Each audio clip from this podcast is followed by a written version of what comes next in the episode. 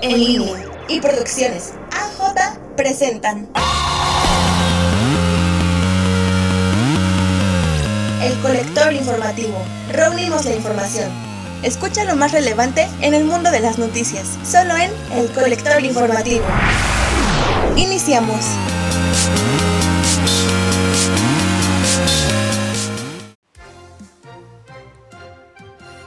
Hola, ¿qué tal audiencia? Muy buenos días a todos. Esperamos que se encuentren muy bien.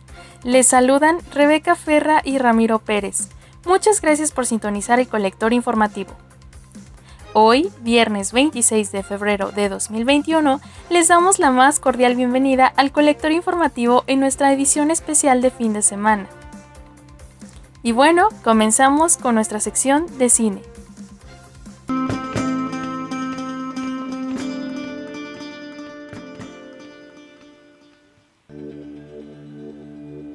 Como saben, este domingo 28 de febrero se llevará a cabo la entrega de premios Globo de Oro, que son galardones concedidos por los 93 miembros de la Asociación de la Prensa Extranjera de Hollywood en reconocimiento a la excelencia de profesionales en cine y televisión, tanto en los Estados Unidos como a nivel mundial.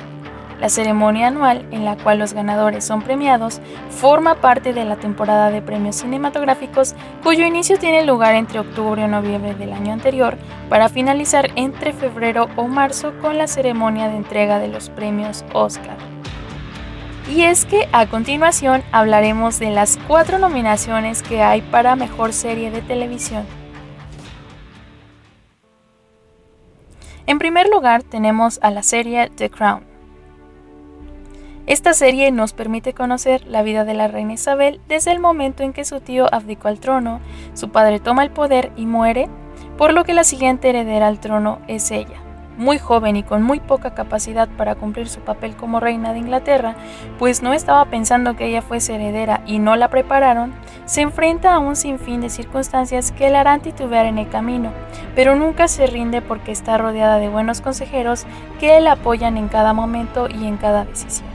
A lo largo de las cuatro temporadas de esta serie disponible en Netflix, podremos conocer más a profundidad al príncipe Felipe, al príncipe Carlos, a la princesa Margarita, a Lady Di y otras personalidades con las que la reina Isabel ha tenido contacto a lo largo de su reinado. The Crown ha sido elogiada por su actuación, dirección, escritura cinematográfica, calidad de producción y un relato histórico relativamente exacto del reinado de la reina Isabel, aunque algunas respuestas han sido más críticas con sus desviaciones de la historia documentada. En segundo lugar tenemos a la serie Lovecraft Country. Basado en la novela homónima de Matt Ruff, Lovecraft Country cuenta la historia de Atticus Black, un chico de 25 años que, al enterarse que su padre ha desaparecido, inicia una búsqueda junto a su tío George y su amiga Letitia por Estados Unidos durante los años 50. En este recorrido, los tres se enfrentarán al racismo de la América Blanca y los espíritus malignos. Esta serie de terror está creada por Jordan Pele y producida por Monkey Cove Productions junto a la productora de J.J. Adams, Bad Robot y Warner Bros. Television. En el puesto número 3 tenemos a la serie The Mandalorian. The Mandalorian es una serie de Disney Plus ambientada en el universo de Star Wars, que se desarrolla tras la caída del imperio y antes de la aparición de la Primera Orden. La serie sigue los pasos de Mando, un cazarrecompensas perteneciente a la legendaria tribu de los Mandalorian, un prisionero solitario que trabaja en los cofines de la galaxia, donde no alcanza la autoridad de la nueva república. La serie toma lugar alrededor de 5 años después de los eventos de Star Wars, episodio 6, El retorno de Jedi, y se emite exclusivamente en el nuevo servicio de transmisión Disney Plus, el cual comenzó el 12 de noviembre de 2019. John Favreau es el guionista y el productor ejecutivo de esta serie.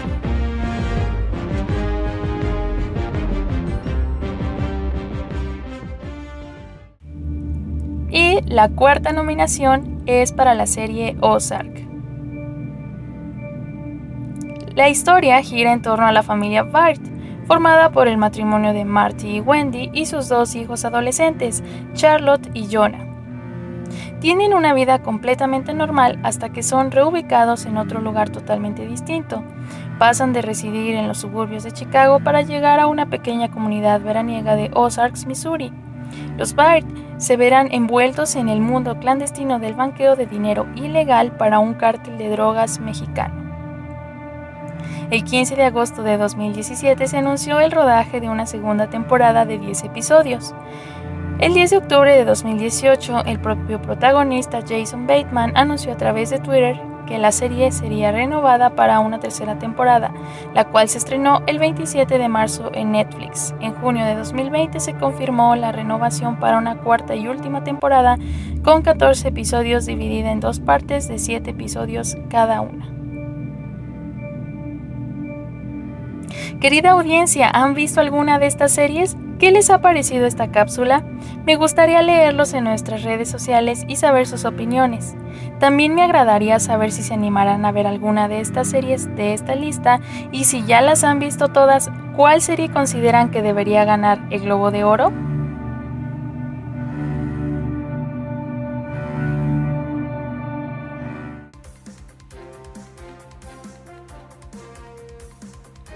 Muy bien, ahora acompáñenme a escuchar una entrevista que ha realizado mi compañera Alejandra Juárez.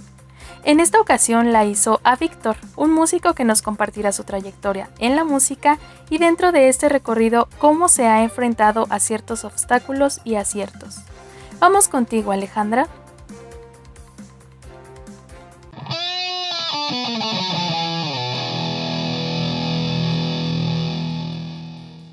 ¿Qué tal amigos del colector informativo? Yo soy Alejandra Juárez y una vez más me encuentro aquí en nuestra sección de entrevistas. El día de hoy estoy con Víctor, él es un músico y nos estará contando cuál ha sido su trayectoria a través de este mundo de la música. Hola Víctor, ¿cómo estás? ¿Cómo te encuentras? ¿Qué sientes de estar aquí en el colector informativo? Eh, hola, ¿qué tal Alejandra? Buenas tardes. Pues me siento contento de que me hayan invitado aquí al programa. Este, de hecho, es la primera vez que me invitan a, algo así y me siento pues muy honrado.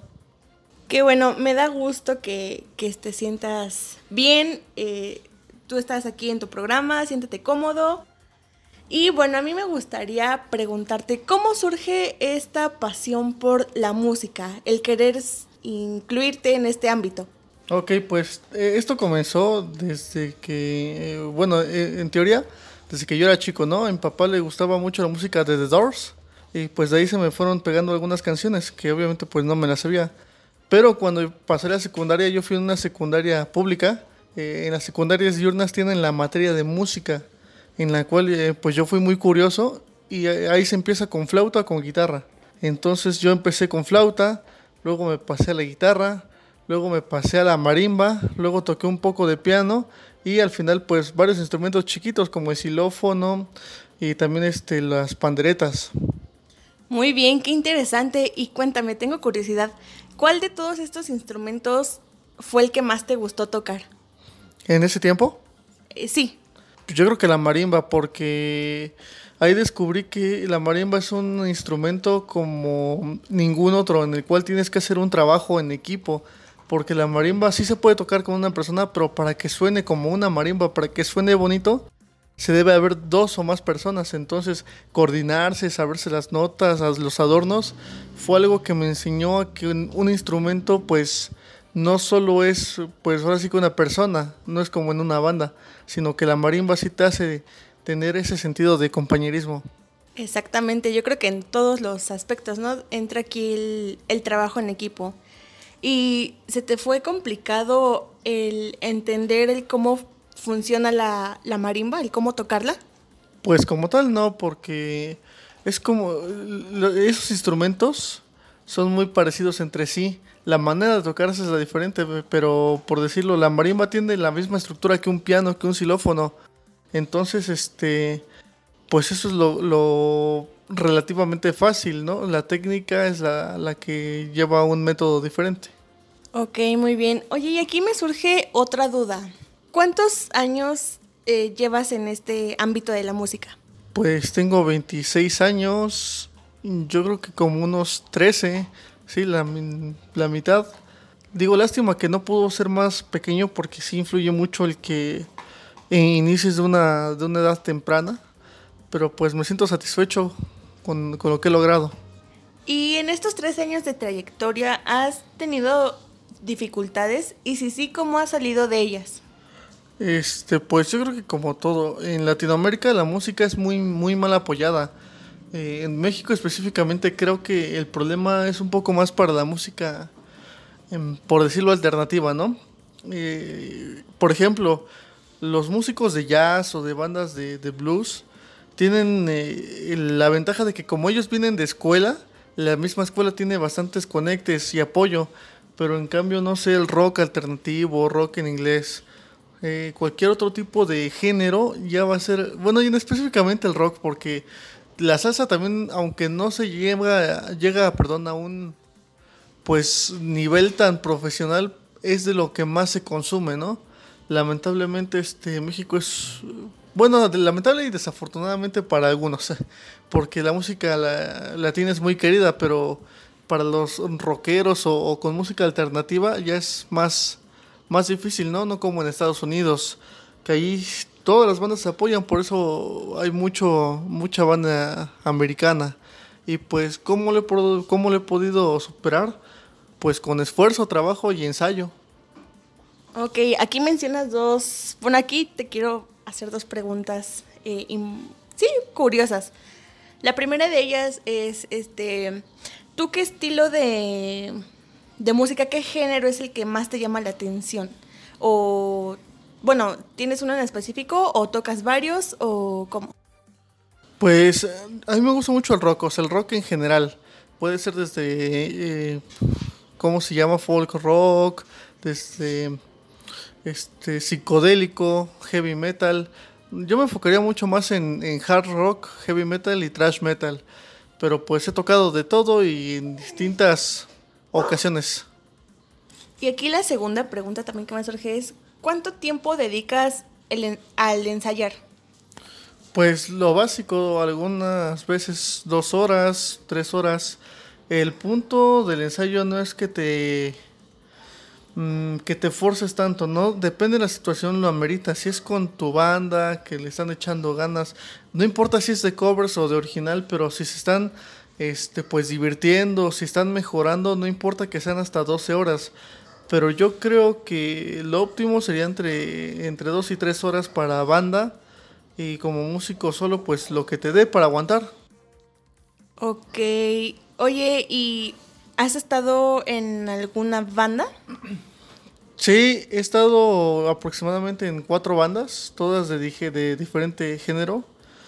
Y pues en todas me he divertido bastante, no he salido mal con ninguna de ellas. Es lo que aquí eh, te iba a preguntar, ¿qué tanto influye el que te lleves bien con, con los demás chicos que, que están este, participando en el mismo proyecto? Porque realmente esto sí influye, ¿no? El tener a lo mejor una buena comunicación, llevarse bien, compartir ciertos gustos para que todo el trabajo pues salga bien. Eh, pues sí, como lo mencionas, bueno, la música para entenderlo bien es un arte. Eh, cualquier arte tiene que ser expresivo. Si no es expresivo no vas a transmitir nada. Entonces, pues influye mucho el ánimo, el humor, cómo te lleves con tus compañeros. Y en una banda sí influye mucho el compañerismo. Voy a poner un ejemplo rápido y es The Beatles. The Beatles empezó como una banda súper genial, súper animada, súper llena de, ideas y se notaba ese compañerismo que, acompañaba a todos sus integrantes, ¿no? ¿Qué pasó cuando llegó Yoko Ono? Se empezó a volver un ambiente tenso y los últimos dos álbumes, que es en orden cronológico de, de aparición, Abbey Road y Let It Be, que de hecho se, se grabaron al revés, primero fue Let It Be que se grabó y luego Abbey Road ahí ya se nota que no están siendo un equipo, no se están llevando bien y se nota leguas en la composición. Oye, y ahorita que mencionas esto del estado de ánimo, el humor, ¿a ti el momento de tocar una canción ha llegado directamente a cambiar tu, tus emociones? No sé, se me ocurre un ejemplo de que es como una canción un poco melancólica ¿Y te ha llegado a cambiar tu humor de estar feliz al estar triste? Pues sí, obviamente influye mucho que estés interpretando, qué te transmite la canción. Si es de otro artista, tienes que eh, tratar de ponerte en el pie del artista, porque si no, la, si no la interpretas del modo correcto, te va a salir mal.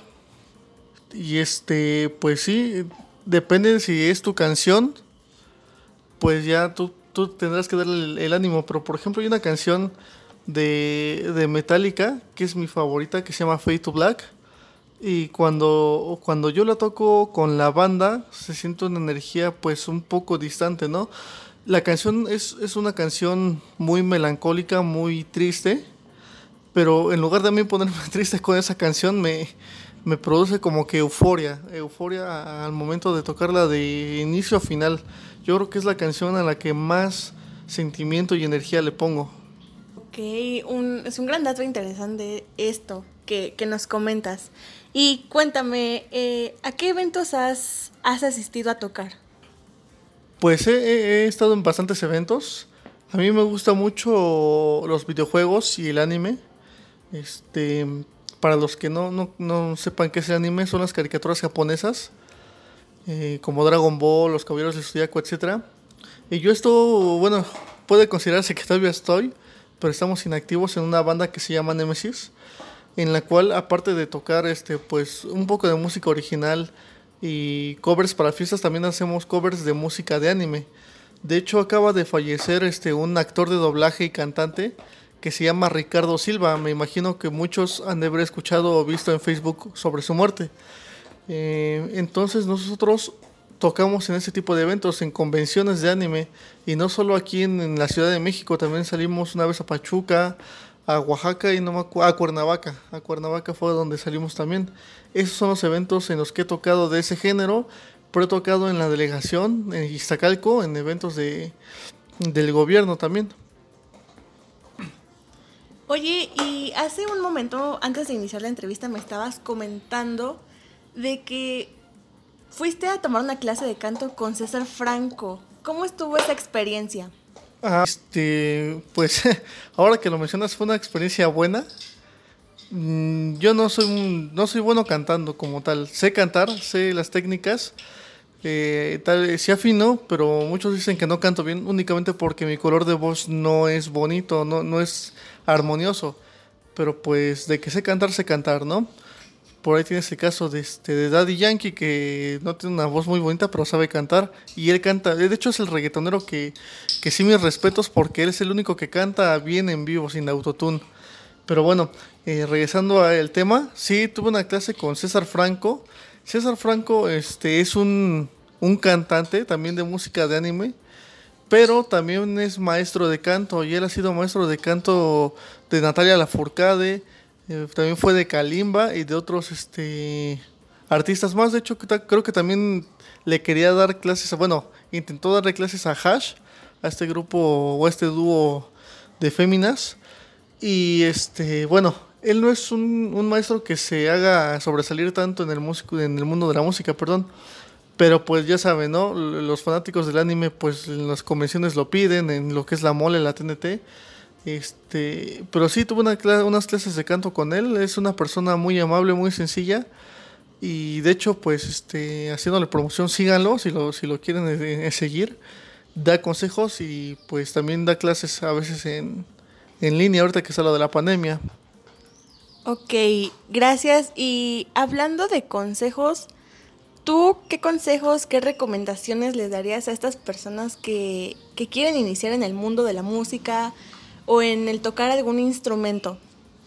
Pues que ensayen. Yo me considero una persona que a veces no ensayo lo, suficiente, lo debido, pero si tú te propones algo, lo puedes lograr, ¿no?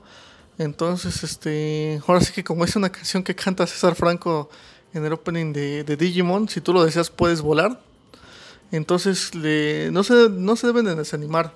La música es algo muy bonito y aunque a veces te quita o, sientes que te quita tiempo, tienes que dar lo mejor de ti. Siempre tienes que dar lo mejor de ti en la música para que puedas pues disfrutarlo más que nada y pasártela bien. Ok, muchas gracias. Y aquí una curiosidad. Eh, ¿Cuántos instrumentos en general has tocado, sabes tocar o ahorita es el que estás tocando más? Pues yo toco más la guitarra. Eh, en general me gusta más este, tocar la guitarra porque siento que es un instrumento que, que, tanto puedes hacer que tenga un buen ritmo como que lo puedes hacer llorar. Este, pero también puedo tocar, o sé más bien tocar el bajo, sé tocar el básico de batería y el teclado. O piano, como le quieran decir. Ok, y bueno, saco esta pregunta por curiosidad y porque veo que andas aquí con tu guitarra muy bonita de color azul como azul metálico. Y aquí una petición, Víctor. ¿Crees que nos puedas tocar un fragmento de alguna canción? Este sí, claro, sin problema. Ah, ok, vamos a escuchar.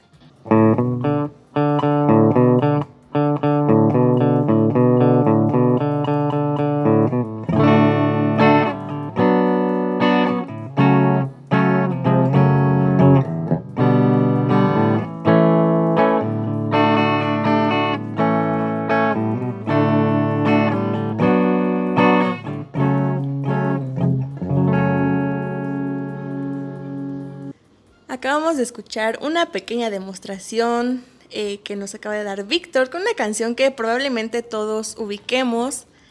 Eh, Víctor, en verdad muchas gracias por tu tiempo, gracias por aportarnos datos muy interesantes, eh, datos curiosos tal vez se podría decir así.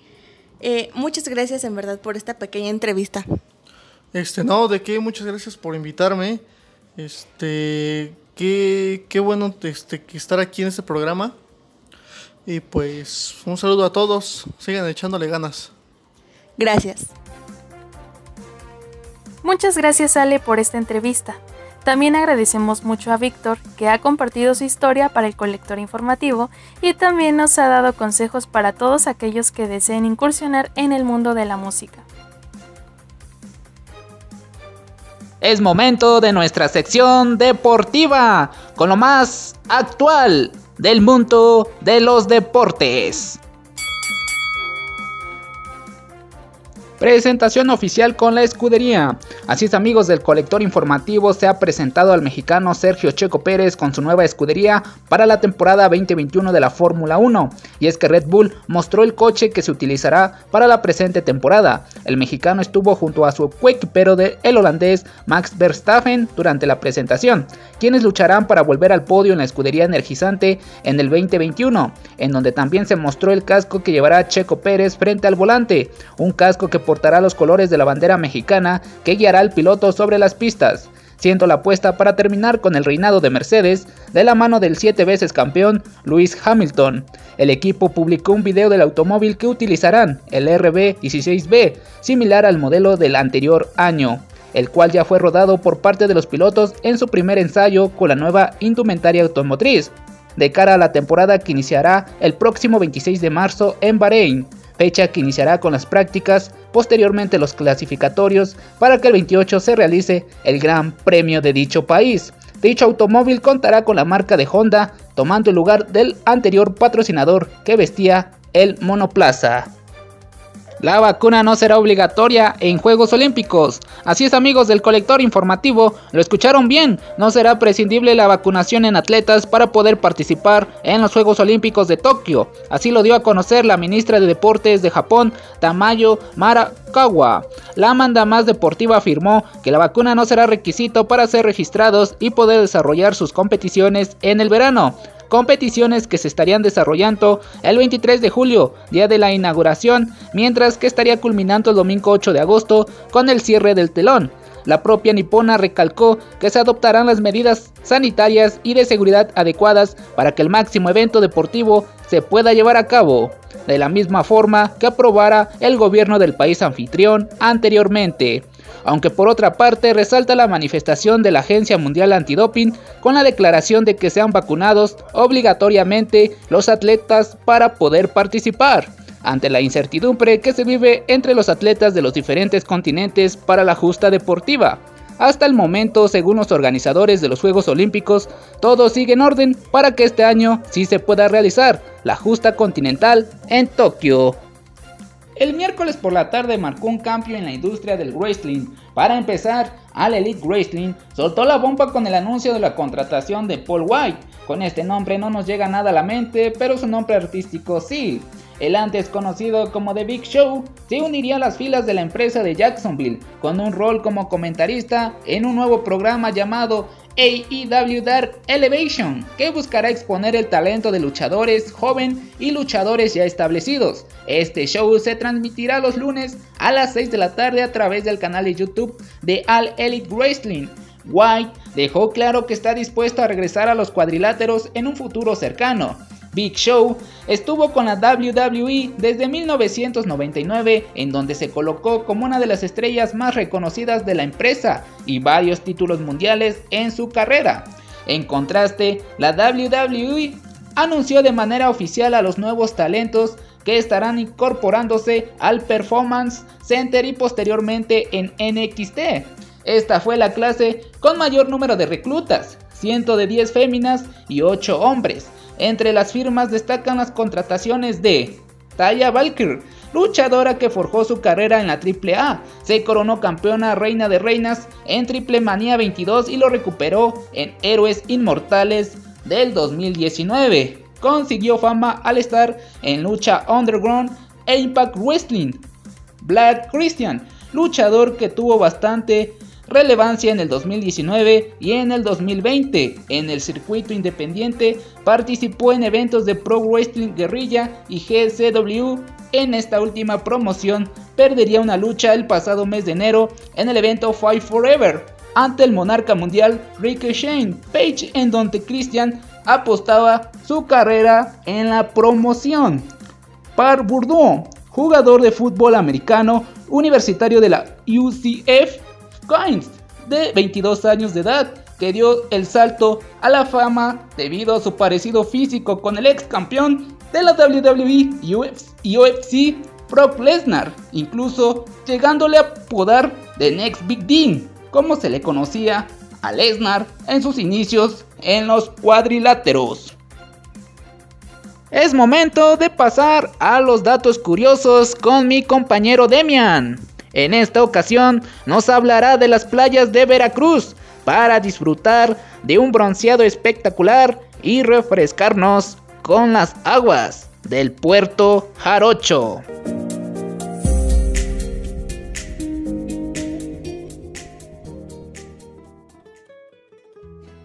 Hey, ¿qué tal? Llegamos a la sección de la edición especial y como cada viernes le tenemos los mejores datos curiosos de los lugares tan representativos que solamente tiene nuestro país, México.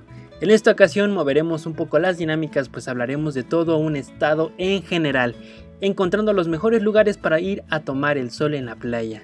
Eso sí, buscaremos las playas vírgenes en Veracruz. Para la gente que no lo sepa, esta categoría de la playa virgen son las playas que no tienen una gran industria hotelera, donde abundan los paisajes naturales y verdes, son más tranquilas por ser desconocidas y la mayoría del tiempo son bastante hermosas.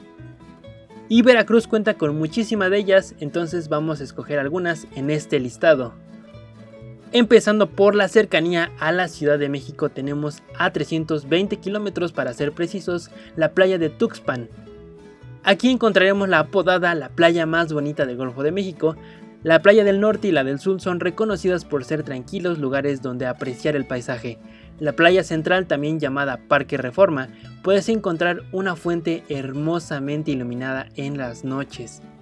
Y aparte disfrutar de un timbaqui, una bebida tuxpeña, si eres más aventurero puedes disfrutar del buceo en el arrecife que solamente este paisaje te puede dar y es un precio bastante accesible. Otra de las hermosas playas que tiene Veracruz es la playa Ermita. Cerca de la roca partida es literalmente una playa escondida, perfecta para no ser molestado. Se dice que pisar su arena es de las sensaciones más agradables y deliciosas que puedes encontrar en la región. No existen arquitecturas masivas en kilómetros de distancia y es el secreto mejor guardado de los Tuxtlas. Tiene un monte de roca volcánico para hacerla más impresionante y si la escalas te regala una de las vistas más maravillosas de todo Veracruz. Tiene algunas cuevas subterráneas y el mar tiene un gran color turquesa tan característico. Hey, ¿te animas a ir? Por última opción tenemos los amantes del deporte acuático o extremo, la playa de Chachalacas. Cuenta con una zona amplia de arena fina ideal para pasear en moto. Sus vistas son bastante tranquilas y se puede hacer snowboard y golf. Es común ver a carros del estilo buggy y si tienes el alma de aventurero, quizás quieres unas vacaciones distintas, esta es la mejor opción. Hey, ¿te gustan las playas? que están en este listado y si quieres ir a alguna cuéntame en los comentarios cuál ha sido tu experiencia si ya las conoces, reportó Axel Demian.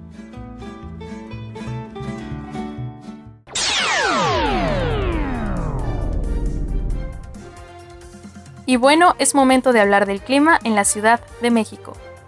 El pronóstico del tiempo estima para hoy un día parcialmente soleado y con temperaturas máximas de 28 grados centígrados y mínimas de 10. Recuerden quedarse en casa, pero si consideran necesario salir, usen cubrebocas, laven y desinfecten sus manos constantemente y lleven a cabo todas las medidas de higiene y salud propuestas por las autoridades para evitar la propagación de más contagios y así cuidarnos entre todos. Y recuerden que nos encuentran como CUP en línea oficial en Spotify, Facebook, Instagram, Twitter y YouTube. Así es como hemos llegado al fin de esta emisión. Muchas gracias por estar en sintonía con nosotros. A nombre del equipo colector informativo, con Alejandra Juárez en producción, mis compañeros Demian Vivas, Alexis Gutiérrez, Ramiro Pérez y su servidora Rebeca Ferra se despiden de ustedes. Que tengan un bonito viernes y un excelente fin de semana. Nos estamos escuchando en nuestra próxima emisión del Colector Informativo. en línea y producciones AJ presentaron El Colector Informativo. Reunimos la información